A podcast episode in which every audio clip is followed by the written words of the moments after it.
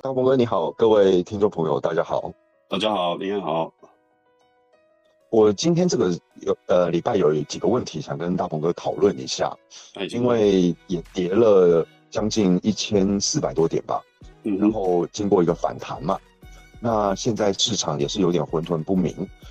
市场一直都不是有那么明显的一个趋势啊。那当然可能大趋势我们还是觉得向下，这个应该是暂时没有改变的。但是呢，这个周末跟这个礼拜也出了蛮多事情，包括说斯里兰卡的破产，然后还有日本前首相安倍遭到枪击而不幸离世。那同时，英国的首相也选择这个辞职。那这几个东西对于市场的影响，不知道会不会在下礼拜有所展现？那除此之外，就是我知道大鹏哥有跟我们讲过说。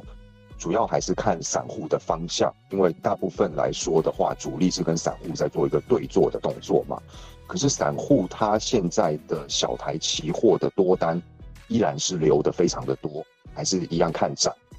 但同一时间呢，这个外资它却在期货大台的部分，从原本是有到六千多口的空单，就是正负相加的净空单六千多口。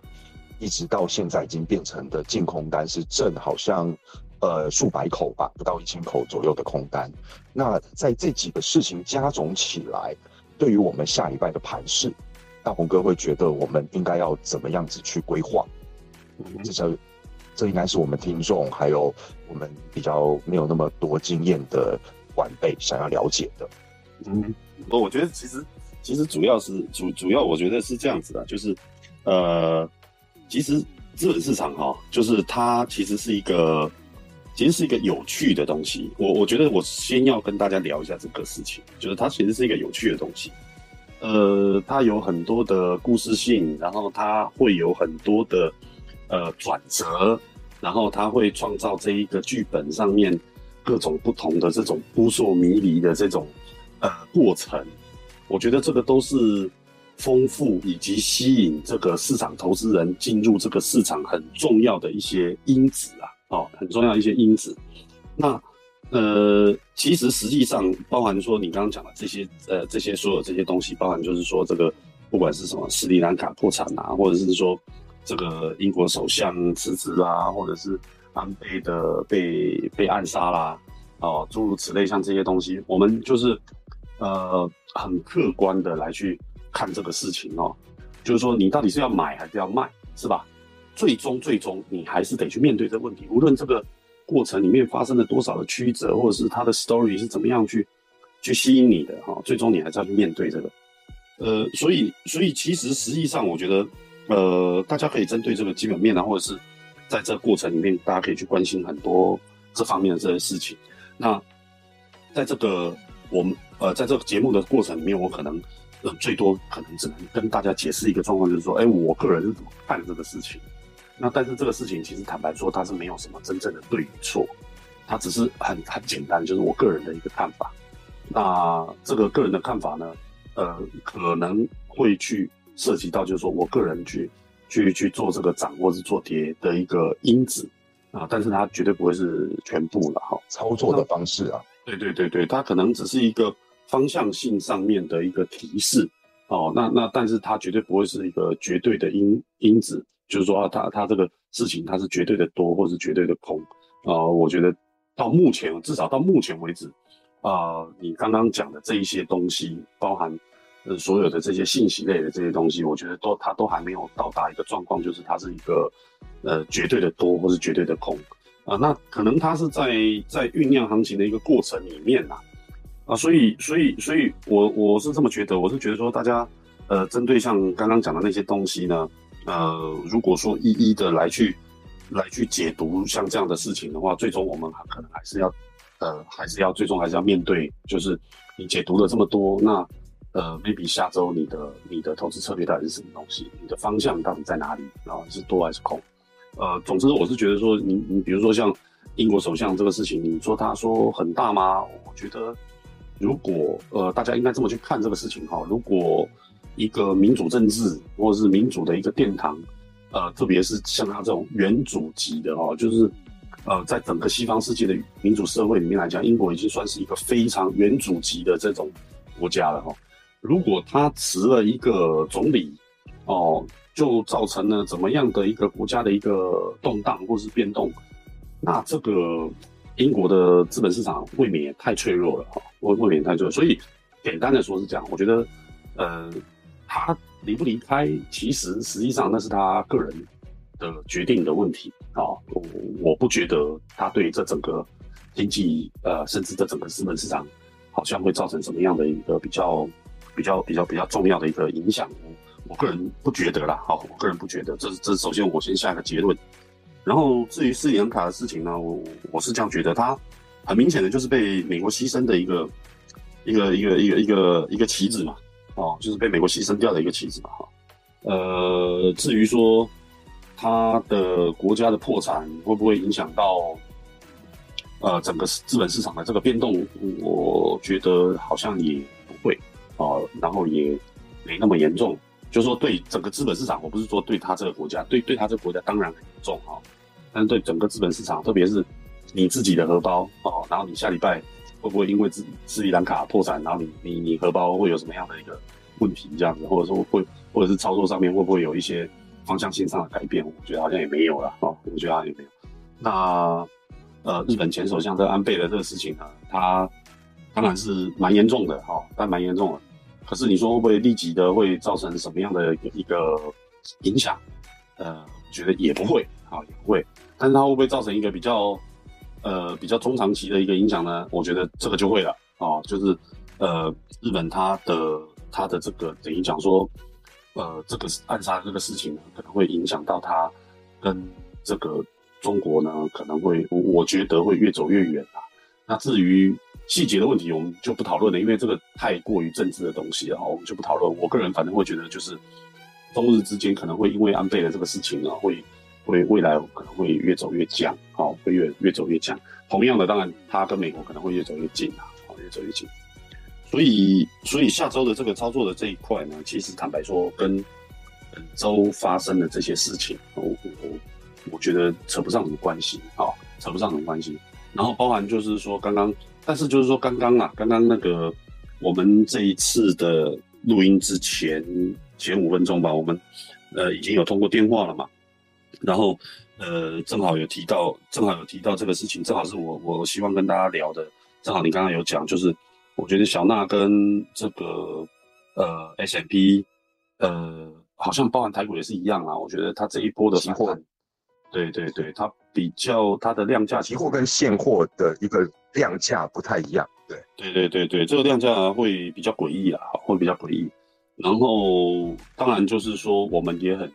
也很狗屎运的猜对了哈，猜对了，就是说上一周我们的录音，如果大家有听的话，应该可以，呃，我应该是表态的很清晰啦，就是说如果礼拜一、礼拜二我可能就会把空单平掉嘛，是吧？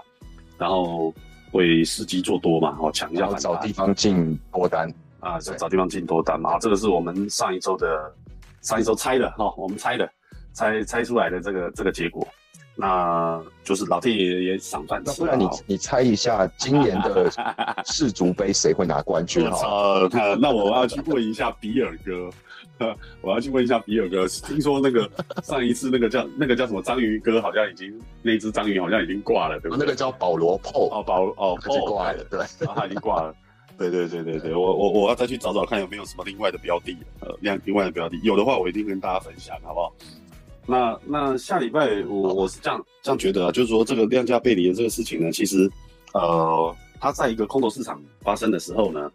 呃，其实它蛮常见的，好，就是说大家也不用太惊讶，或者是把这个事情看得非常非常的严重，哦，就是说啊不行，它量价背离啊，所以我要马上空它啊，啊，我觉得。啊，大家不要就是就是 take it easy，好不好？就是不要那么那么 serious 去面对这个问题。我问空头市场的反弹哦，它肯定是这样。我举个例，随便举个例子哦，就是说，比如说今天这盘从一万八千点，就我们就算它要大跌好了，我们就算它大跌，它也是跌了涨，涨完以后再跌嘛，是吧？然后然后跌完以后再涨，涨完以后再跌嘛，它肯定是这个流程跟跟跟这个呃，就是它的路径肯定就是这样子。哪有说每天跌的？每天跌，台湾大概一万八千点，大概跌一个月吧，三十个交易日就跌到变零了啦，就差不多了，差不多都变零了。所以它肯定是涨涨跌跌嘛，好啊，应该说跌跌涨涨，跌跌涨涨，是吧？那它涨上去的话，它肯定是又急又快，为什么呢？因为有个口诀，大家可以学一下哦哦，我觉得这个口诀其实坦白说是真的蛮有用的哦，用了这个一二十年了，我觉得这个真的蛮有用。空头市场哦，空头市场它一定是什么？一定是缓跌急涨。多头市场一定是什么？缓涨急跌，啊，缓涨急跌。这个这个这个是这么几十年来，我觉得这个台湾是至少是台湾的这个股票市场或者是期货市场，它一直以来其实是蛮遵循这个规律的哦，是蛮遵循的规律。所以，呃，大家可以去去去稍微看一下这个盘嘛，哈，就是说如果说呢。呃，这个盘呢，它涨的是非常非常急的哦，那可能它很快就涨完哦，这个盘很快就涨完。但我看到这一波从一万四上来哈，好像有点，好像有点诡异啊，好像有点诡异，跟现在目前全球的这个状况其实差不多，就是很诡异啊，一天到晚好像是一些乱七八糟的新消息，对不对哈？然后，然后你看，林燕你你你你看那么多的一些新闻，那么我我想我真的很想问问你，你到底看到了几个好消息？就让人稍微心情会好一点的事情，好像没有，对不对？你能想得到吗？你现在再婚算吗？啊？什么？谁？谁？你说谁？那个大 S 再婚，这算好？那个大 S 啊，再婚，这算好消息吗？她又不是嫁给你，你那那有什么好消息的？对不对？她嫁给那个韩国的光头啊？对不对？那个、那个、那个跟我们也没什么关系。对于很多人来说，是这是值得相信爱情的事情吧？啊，对对对对对，whatever，就是这题外话了，题外话。对对对，反正没什么好消息啊，好像好像是这样都是一塌糊涂，对吧？哈，就是没什么好消息。那我跟你讲，没什么好消息，那就是坏消息。真的就是坏消息，就是说我所谓坏消息，对空头来讲，对空没有好消息，那就是对空头就是坏消息。因为你想想看。这个，呃，大盘要开始跌的时候，这市场一定是疯狂，就是你听不到坏消息，你懂吗？那现在正好反过来，你你完全看不到、听不到好消息，是不是？然后呢，再加上什么？空头市场是应该是什么呢？空头市场它应该是急跌啊啊，抱歉，这个呃急急涨缓跌，是不是？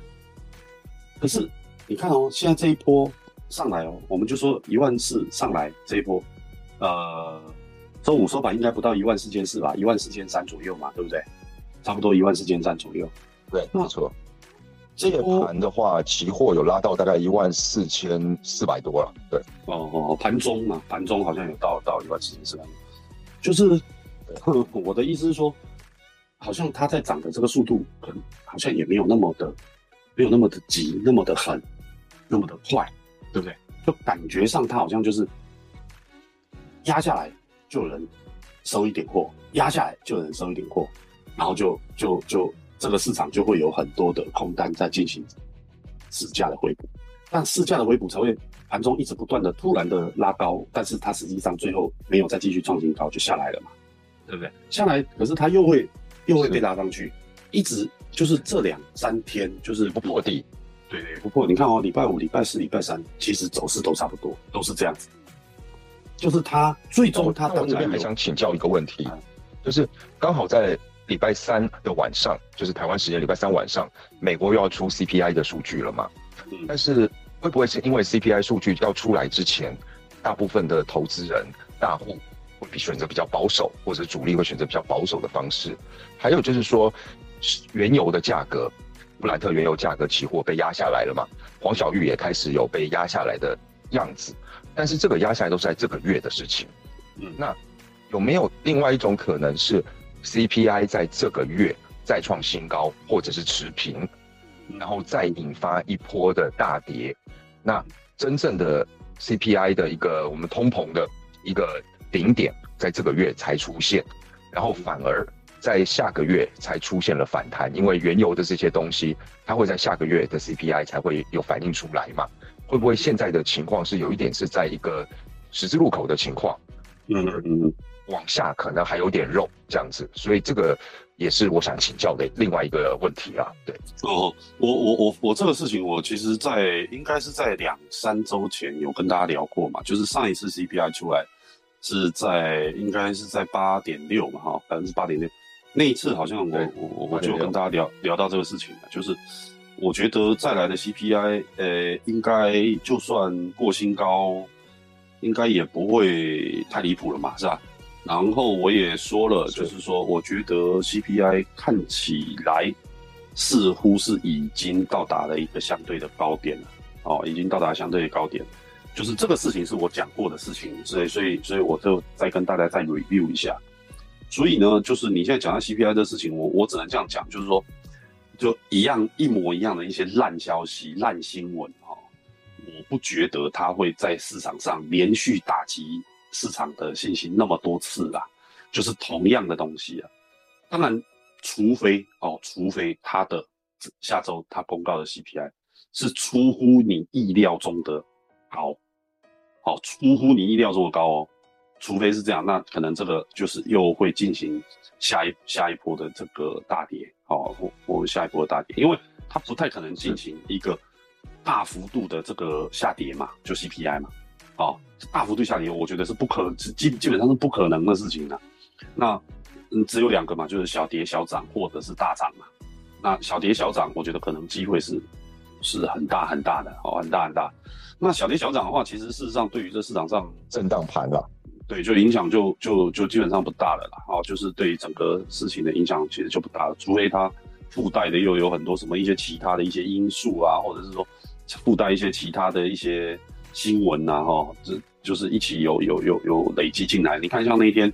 那个那个 OPEC 的那个那个秘书长说暴毙嘛，那当然这里面有多少阴谋，我们就不谈了，就是反正 anyway 他就死掉了嘛，然后他是突然死掉了。你看那天原油盘中。从一百二一直直接杀到九十五，对不对？这这个是非常夸张的事情。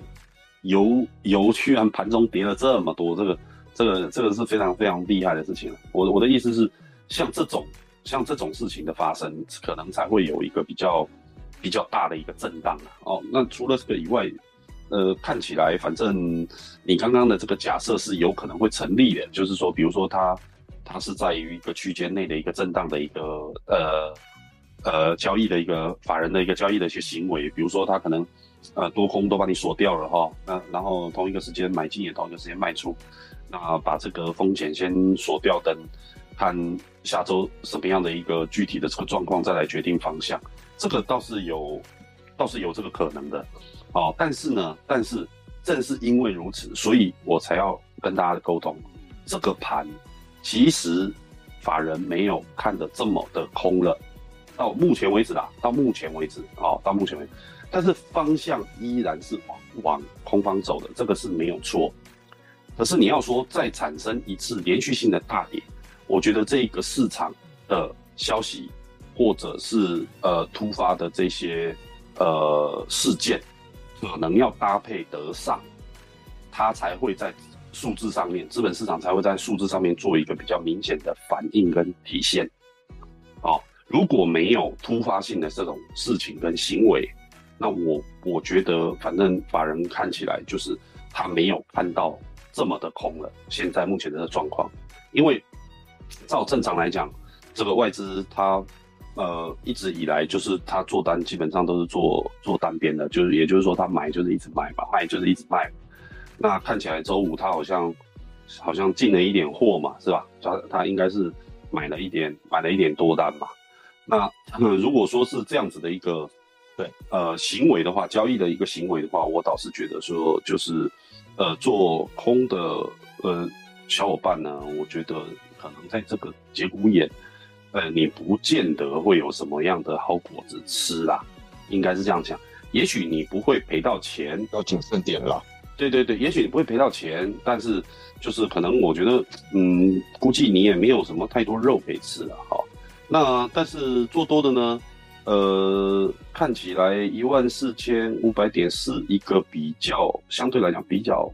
整数关卡嘛，总是会是一个坎呐，哦，总是会是一个坎。那往上看，以现阶段目前往上看一万四千五，似乎呃涨个一百点就到了嘛，哦，涨了一百点到，所以做多的好像也没有什么太多的收益哦。所以呢，我我觉得以现阶段这个状况，不如大家呢就是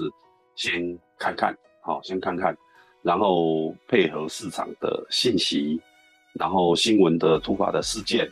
再来去做一些交易跟操作，我觉得会是比较好的一个状况。就是下个礼拜这个边境也开放了嘛，要不大家年假累积那么多，休一休，出国玩一趟，回来再说好了，是不是？对。对，反正下礼拜我是觉得说卡的会比较不上不下，因为现在也很明显嘛，反正无论它多或空，现在目前 anyway 就是它的量能已经下去了嘛，是吧？量能已经下去了，那量能下去了，它的波动就会下去嘛，这这这是这是一定的嘛，没有量就没有价嘛，哦，它这个量能肯定就会下去，所以呃，所以我是会觉得说，就是也许大家呃是可以期待说，哎，下一次的量能什么时候会出现哈？那这个量能并不代表多或空哦，我现在强调哦，量量能并不代表我我决定的多或空，只是说它所反映出来的量能，它一定会带出一个方向，无论是多或空，它一定会带出一个方向。那这个量能所带出来的方向，一定是同一个时间搭配着呃这个新闻的事件，好。那这个新闻的事情，为什么我一直没有特别去强调什么所谓的这个基本面的因素啊？什么？因为基本面因素一定就已经不是很好了嘛，这个不需要再去过多解释吧。就是现在目前这个状况肯定就不是那么好，那 CPI 八点多，然后全世界现在目前这种状况，然后油又这么贵，你告诉我要好到哪里去啊？对不对？基本面我们就不要谈了，就是现在你只能看说，就是是突发突发性的新闻事件有没有可能哦出出什么样的一个事情。啊，然后这个让量能起来，然后方向就自然被带起来。所以呢，现阶段我觉得大家要呃把这个左侧交易的这种做法呢，就是也就是讲说去预测市场的这种心态呢，要尽可能的，就是呃把它归零，就是尽可能你不要在现阶段去预测，或者是说你去你去你去准备要去做一个心理预定的一个方向，我觉得。尽可能不要有这样的行为，然后，那我们尽可能在这个节骨眼呢，还是要以右侧交易为主，也就是说，它无论是突破往上，或是突破往下，它的量能带动了它的波动方向出来了，那我们就可以按照那个方向，我们去进行交易。我觉得这样子可能会是更客观的，哦，会更客观，哦，不就尽量我们不要去猜猜说啊，下礼拜一定是涨或，因为。这每个礼拜其实坦白说，因为我们每个礼拜其实都会大概会去提到我们希望要做的方向，而且下礼拜可能要去操作的一个一个逻辑，对吧？那这个礼拜我可能就会很保守了哦。这个礼拜我对下礼拜的方向，我就是呃，我就是不去做一个决定，然后我也不会有任何的呃，就是说给大家的一个建议。我唯一给大家的建议就是说，呃，可以再去多关心一下那个大 S 结婚有没有很幸福。然后最近最近看看有没有什么很很开心的新闻哦，可以多去看一看。哎，听说周杰伦发了新的专辑哈，还还是新歌，大家也可以去听一听哈，可以可以去关心一下这种事情呢，好不好？就下礼拜我我觉得好像，呃，我是在等待啊，等待等等量能出来以后，我才会有方向，好不好？好，我我自己最后这边了，还想跟大家分享一个算冷知识了。那前面我先讲，就是说大家可以看一下台指期的周线，大概在一万四千六百五十上下的这个地方，会遇到五周线一个非常强的压力。那大家可以注意一下。那第二个就是在原油大跌的时候，我们的巴爷爷巴菲特，他又买进西方石油大量的股票，那是不是他还是觉得？原油会看多看涨，这个我们就留待后面再考证。那我们前面一开始为什么我提到新闻的这一块？因为可能很多的朋友呃伙伴不知道说，美国联准会也就是美国的央行，它事实上它并不是一个政府组织，它是一个私人银行，它是一个独立在国会与白宫之外的私人银行。所以鲍尔只是它的联准会主席，就有点像是 CEO 是被任命的。那他背后的董事会里面有谁呢？呃，我我提的不是所有的家族，但是是比较显赫的几个家族，其中一个就是摩根家族，就是所谓的 J.P. Morgan 跟 Morgan Stanley 的这个家族，他们当初是同个家族分开成为两个投资银行的，然后也包括罗斯福家族，就是有老罗斯福、小罗斯福当过总统的这两位，也包括甘乃迪家族，也就是当初呃被刺杀的这个甘乃迪他们家族，那还有就是大家应该都有听过洛克菲勒家族 （Rockefeller），就是所谓的这个标准石油跟现在壳牌石油的这个家族。那在他们之上还有一个更古老的家族，这也是大家应该都有听过的，就是柴斯罗德家族。那像这些家族，他们控制的就是美国的联准会嘛，对，他们就是联准会的这个董事，他们可以决定我要印多少钞票。那大家如果有兴趣，可以去翻阅一下文献，因为现在网络上的资讯都很多。那当然也有真也有假，说不定我讲的可能也有一些呃问题跟出路存在，也欢迎大家给我指正，让我可以多多学习。但是在这一个状况之下，当这个家这些家族他可以控制这么大的一个中央银行，去发行全世界的主流货币的时候，那么关于媒体来说的话，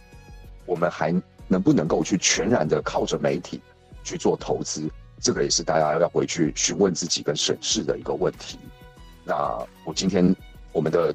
聊天就谈话就到这边了。那下个礼拜的话，也是就像大鹏哥说的，我们还是谨言慎行。如果没有太好的一个机会，太明显的一个出量的状况的话，我们不如就出去游山玩水，或者是看看。大 S 过得幸不幸福好了，对不对？对对对对，没错没错 没错。对，下礼拜尽量尽量用等待的心呐，好，用等待的心。我觉得建议大家是这样子，好不好？好好，那我们今天就先录到这边吧。那也谢谢各位的收听，今天比较长一点，那也谢谢各位的耐心。那祝大家下礼拜天气好就出去走走吧。对对对，大家开心。嘿，那就先这样子了，各位晚安。OK，好，各位晚安，拜拜。拜拜。